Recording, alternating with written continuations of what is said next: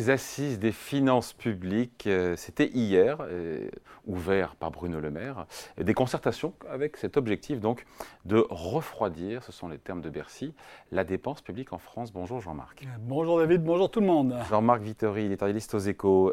des concertations Hmm, c'est pas la première fois, des rapports pour faire des économies. Je pense qu'il y en a des, des armoires euh, qui regorgent de, piles poussiéreuses.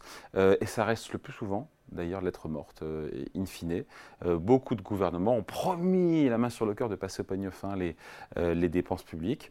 Est-ce que tout ça ne sent pas un peu le réchauffer quand même oh, sentiment de déjà vu. mais c'est le, déjà vu. C'est le retour à la normale, à la normale pré-2020, hein, clairement. Euh, et, c'est vrai que ça s'inscrit dans une très très longue tradition. J'ai même noté, parce que c'est mignon, euh, rationalisation des choix budgétaires. Vous savez quand c'est? 1970, c'est Georges Pompidou, ou plutôt Jacques Chamandelbas, qui, qui, importe une, technique qui vient des États-Unis pour maîtriser ligne à ligne le budget.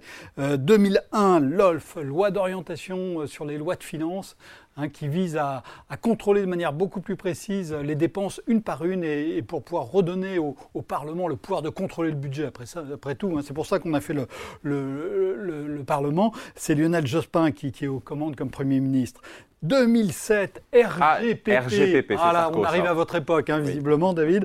Euh, revue générale des politiques publiques lancée. Euh, révision générale, ou revue d'ailleurs, je sais pas si c'est revue révision. Lancée à grands coups de, de, de, Enfin, en tapant très fort sur les tambours par, par Nicolas Sarkozy, qui évidemment savait très bien taper sur les tambours.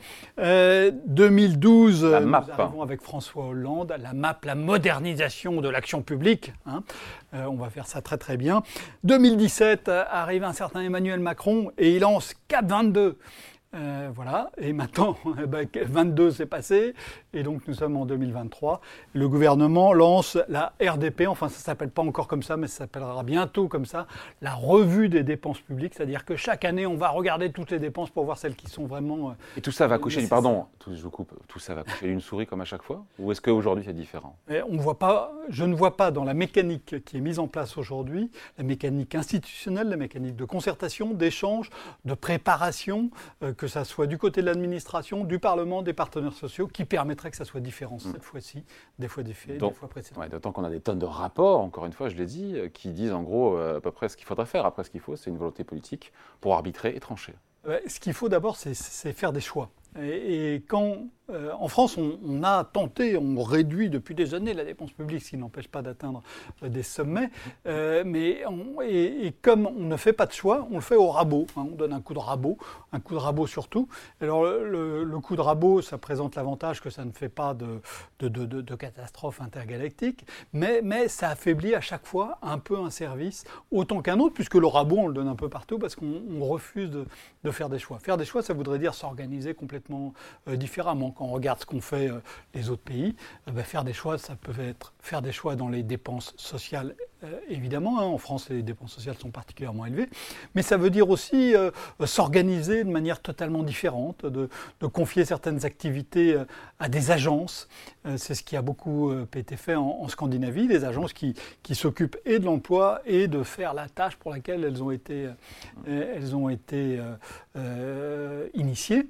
Et, donc ça, ça marche assez bien. Ça a aussi été fait au, Canada de manière très, très efficace, mais ça suppose de toucher à l'action publique. Or, en France, l'action publique, ça, n'est pas comme dans les autres pays. Euh, en France, euh, l'histoire de la France, hein, c'est constitué autour de l'État. Euh, c'est très différent en Allemagne, par exemple, c'est autour de la nation. et, donc, ça fait une, une, réalité qui est très très différente. Et quand vous touchez à la dépense publique, en France, en fait, vous touchez à l'identité nationale. Et c'est pour cette raison qu'il est extrêmement difficile d'envisager, de, d'abaisser la dépense publique, puisque quand vous abaissez la dépense publique, vous abaissez l'identité nationale. C'est quelque chose d'insupportable. Donc historiquement et culturellement, on se dit que si le futur ressemble au passé, il ne se passera pas grand-chose. Et puis après, il y a aussi l'idée que politiquement, conjoncturellement, après la crise des retraites, c'est encore plus explosif de chercher, pourquoi pas, à réduire les dépenses, notamment sociales. Évidemment, dans un tissu social qui est euh, à vif, hein, et on, le sent bien, il y a eu la réforme des retraites, mais on a aussi eu avant l'épidémie et, la guerre en Ukraine. On a eu même l'épisode des Gilets jaunes. On sent bien qu'on a un tissu social qui est, très à vif actuellement. Donc réduire les dépenses sociales dans ce climat-là, c'est très compliqué. Et il y a quelque chose qu'on ne sait pas faire, qui est très compliqué à faire techniquement, qu'on pourrait faire, mais dans ce cas-là, on rentrerait dans Big Brother, c'est cibler les dépenses sur les gens qui en ont vraiment besoin. Euh, évidemment, ça permettrait de réduire. C'est le rêve de Bercy. Hein. Bercy voudrait euh, pouvoir donner de l'argent exactement à ceux qui en ont besoin et pas à celui d'à côté qui en profite. Mais c'est techniquement extrêmement difficile, sauf à installer une dictature où il y a une transparence totale de chacun et, chacune. Et à ce moment-là, euh, les pouvoirs publics peuvent donner de l'argent uniquement à celui qui en a besoin et pas à celui d'à côté. On peut se dire que le gouvernement, sur ces questions-là, est un peu plus, en tout cas, au, pied du mur, puisqu'il il y a des règles budgétaires européennes qui vont revenir sur le devant de la scène l'année prochaine. Il y a la remontée des taux d'intérêt qui pèsent de plus en plus lourdement sur euh, la charge d'intérêt de la dette. Tout ça plaide aussi pour quand même faire des efforts. Oui, mais on a, on a des, proportions qui, posent une même question. Hein. Donc là, on parle de 10 milliards d'efforts pour l'an prochain. Ça va être très dur. Ça rue déjà de partout dans les brancards, dans les collectivités locales, euh, dans les associations sur l'apprentissage, puisque c'est l'un des, secteurs euh, visés. et, donc 10 milliards. 10 milliards, c'est ce que l'Allemagne a annoncé hier, je crois, pour euh, aider euh, euh, Intel à construire une usine en Allemagne. donc une usine, hein, pas, pas, 10 000 usines, 10 milliards. Et, si vous regardez effectivement la charge d'intérêt, hein, la charge d'intérêt il y a deux ans payée donc, par, par, par l'État français, cette, cette, charge elle était d'un peu plus de 30 milliards d'euros. Et, là, finira à 70 milliards, en, milliards, en 2027. 2021, 30 milliards. 2027, 70 milliards, ça fait plus 40 milliards à trouver en, 6 ans, c'est absolument vertigineux. Et sur ces, Jean-Marc, sur ces 10 milliards d'euros d'économies euh, qui ont été identifiés, nous a dit Bercy, Bruno Le Maire hier, euh, on sait où, lesquels? Vous parliez de quoi? De, l'apprentissage, mais je crois que c'était prioritaire en France, l'apprentissage. Oui, c'est prioritaire, et c'est un beau succès, je pense, d'Emmanuel Macron, on peut le dire. Euh, je pense que dans le premier mandat d'Emmanuel Macron, l'une de ses vraies réussites, ça a été le lancement de l'apprentissage, mais ça a été fait euh, à prix d'or. Et, évidemment, c'est normal, c'est tout à fait légitime de se poser aujourd'hui la question euh, est-ce qu'on a besoin euh, de tout cet argent? On sait qu'on a des centres, de, des CFA, hein, des, centres de formation des, apprentis qui visiblement ne manquent pas d'argent. est-ce qu'on ne peut pas ajuster ça? C'est une question légitime. Encore faut-il bien le faire pour continuer à, à, avancer hein, sur cette mécanique d'apprentissage une mécanique qui coûte au début, et qui doit rapporter ensuite, puisque vous avez des salariés qui sont mieux formés, qui s'intègrent mieux. Et, donc, euh, oui, clairement, il y a des ajustements à faire, mais ils vont être, euh, ils vont être compliqués. Comment on arrive à 10 milliards? Moi, j'arrive pas, je ne les vois pas, ils sont les 10 ben, milliards? On grappille de partout. Voilà, on grappille de partout, mais ça c'est une technique, c'est la technique budgétaire française classique. Hein, on ne fait pas de choix majeurs, on grappille partout, on essaie de récupérer 100 millions par-ci, 300 millions par là. augmentation euh, de la taxe sur les véhicules de milliards, j'ai vu ça. Euh, voilà, il y, a aussi effectivement euh, des, choses à faire sur les, sur les arrêts maladie. Est-ce que vous n'avez jamais entendu, David, quelqu'un dire, puisque c'est comme ça, je me mets en arrêt maladie? Vous avez déjà entendu quelqu'un dire ça Voilà. et bon, ça n'est pas normal c'est un abus. On s'appuie derrière la dépense publique pour régler des problèmes personnels. Euh, on, a un accord collectif, hein, parfois collectif d'ailleurs, euh, enfin pas, qui n'est pas signé par les partenaires sociaux, mais un, accord, un, accord en, tacite entre l'entreprise et, son employé pour régler ça par des, par des congés maladie, euh, comme on a réglé longtemps un certain nombre de problèmes par le fait de prendre des retraites anticipées. C'est le même genre de... payer aux frais de la princesse. Payer aux frais de la collectivité pour régler des problèmes personnels, individuels au sein de l'entreprise. C'est clairement ce qu'on a en ce moment avec les arrêts maladie. Alors évidemment, les médecins montent sur leurs grands chevaux en disant que jamais, au grand jamais, ils n'ont donné, ils n'ont donné euh, euh, un arrêt maladie de cette nature. Quand vous discutez avec des médecins, euh, euh, en particulier, euh, ils disent bah oui, c'est vrai, non, moi j'en fais pas, mais tel confrère, il a beaucoup de monde parce, qui va le voir uniquement parce que il est très généreux sur les arrêts maladie. Donc oui, oui, il y a des, il y a des excès, il y a des abus. Enfin, on n'arrive pas, on n'arrive pas à 10 milliards d'euros non plus. moi j'ai vu une fois, on grappille de partout. On grappille augmentation de la taxe sur les véhicules de société, augmentation de la taxe sur les billets d'avion. Alors ça, c'est pas, excusez-moi, mais ça c'est pas des réductions de dépenses. Alors je sais bien qu'on peut jouer. Vous, avec, avez, vous avez raison. On peut jouer avec les jeux. Vous avez raison. On peut jouer avec les mots. Hein. Alors Bercy appelle ça une baisse de dépenses fiscales parce que c'est considéré comme tel. Mais euh, techniquement, euh, techniquement, on peut appeler ça comme on veut. La réalité, c'est que c'est des hausses d'impôts. Alors, on peut dire que c'était tout à fait, euh, enfin que ça a pu être motivé à un moment donné d'accorder des allègements d'impôts à certaines, à certaines professions et qu'on peut se poser la question aujourd'hui. Euh, pourquoi est-ce que le transport routier, les entreprises de, travaux publics et les agriculteurs payeraient moins de taxes euh, sur, le, sur, le, sur le gazole que les autres au moment où on est censé avancer dans une transition énergétique?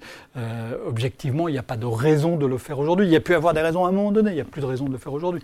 Mais évidemment, là, chaque fois que vous enlevez ça, vous avez des professions qui sont très bien organisées, qui disent c'est scandaleux, commencent par dire par c'est scandaleux, ensuite il va falloir des mesures de compensation, et puis le troisième truc, c'est qu'il va falloir étaler ça sur 5, 6, 7 ans. C'est clairement euh, ce vers quoi on va sur les, sur les mesures de, suppression des avantages fiscaux euh, consentis à certaines sur les économies pour les carburants. sur les économies, Jean-Marc, donc sur ces 10 milliards d'euros, est-ce que le compte sera bon Parce qu'il y avait une loi de programmation des finances publiques qui devait être dévoilée là, qui est maintenant reportée en septembre.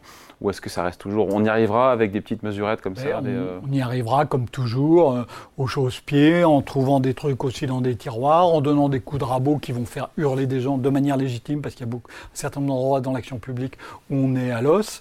Euh, et on, va y arriver comme ça, on va y arriver en bricolant une fois de plus, donc sans rien régler à moyen long terme sur la maîtrise des finances publiques. Euh, quid, question, si on finit là-dessus, Jean-Marc, des, collectivités locales. J'ai vu que l'Association des maires de France euh, a boycotté ce rendez-vous en affirmant que le financement euh, des collectivités n'ont aucune part, enfin les finances des collectivités n'ont aucune part à l'endettement massif de l'État. Est-ce que c'est vrai ou pas ça?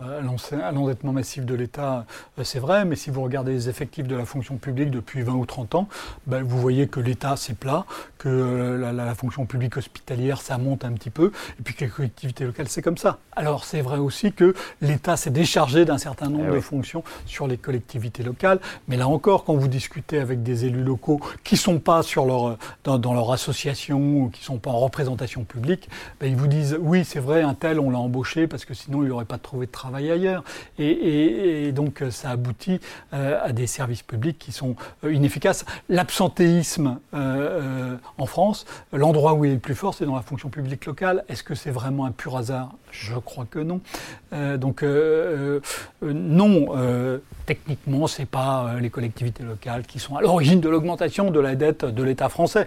mais il y a aussi beaucoup, beaucoup de travail de management, de gestion, d'économie, d'amélioration à faire dans les collectivités locales. Mais, évidemment, c'est très désagréable d'en parler, surtout qu'on va avoir des élections municipales dans pas si longtemps que ça. évidemment.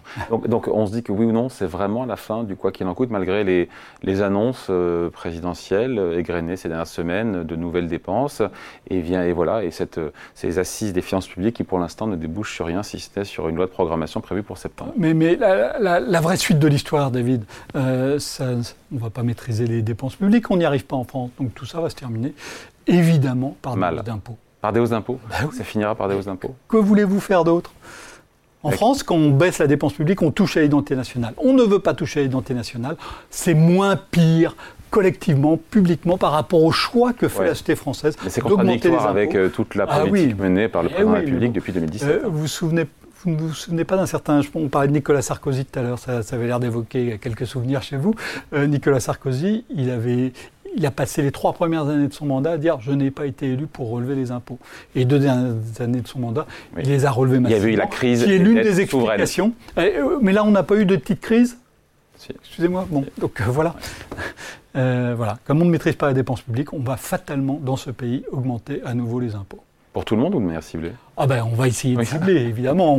On, va, prendre des symboles, hein. on va trouver des choses pour taxer les, plus riches, mais euh, le drame des plus riches, c'est qu'ils ne sont pas assez nombreux. Si on veut euh, récupérer assez de dizaines de milliards d'euros pour financer tout ce qu'il va falloir financer, il va falloir taxer bien plus que seulement les riches. Allez, merci beaucoup. Explication et point de vue signé Jean-Marc Vittori, éditorialiste aux échos. Merci Jean-Marc. Merci à vous.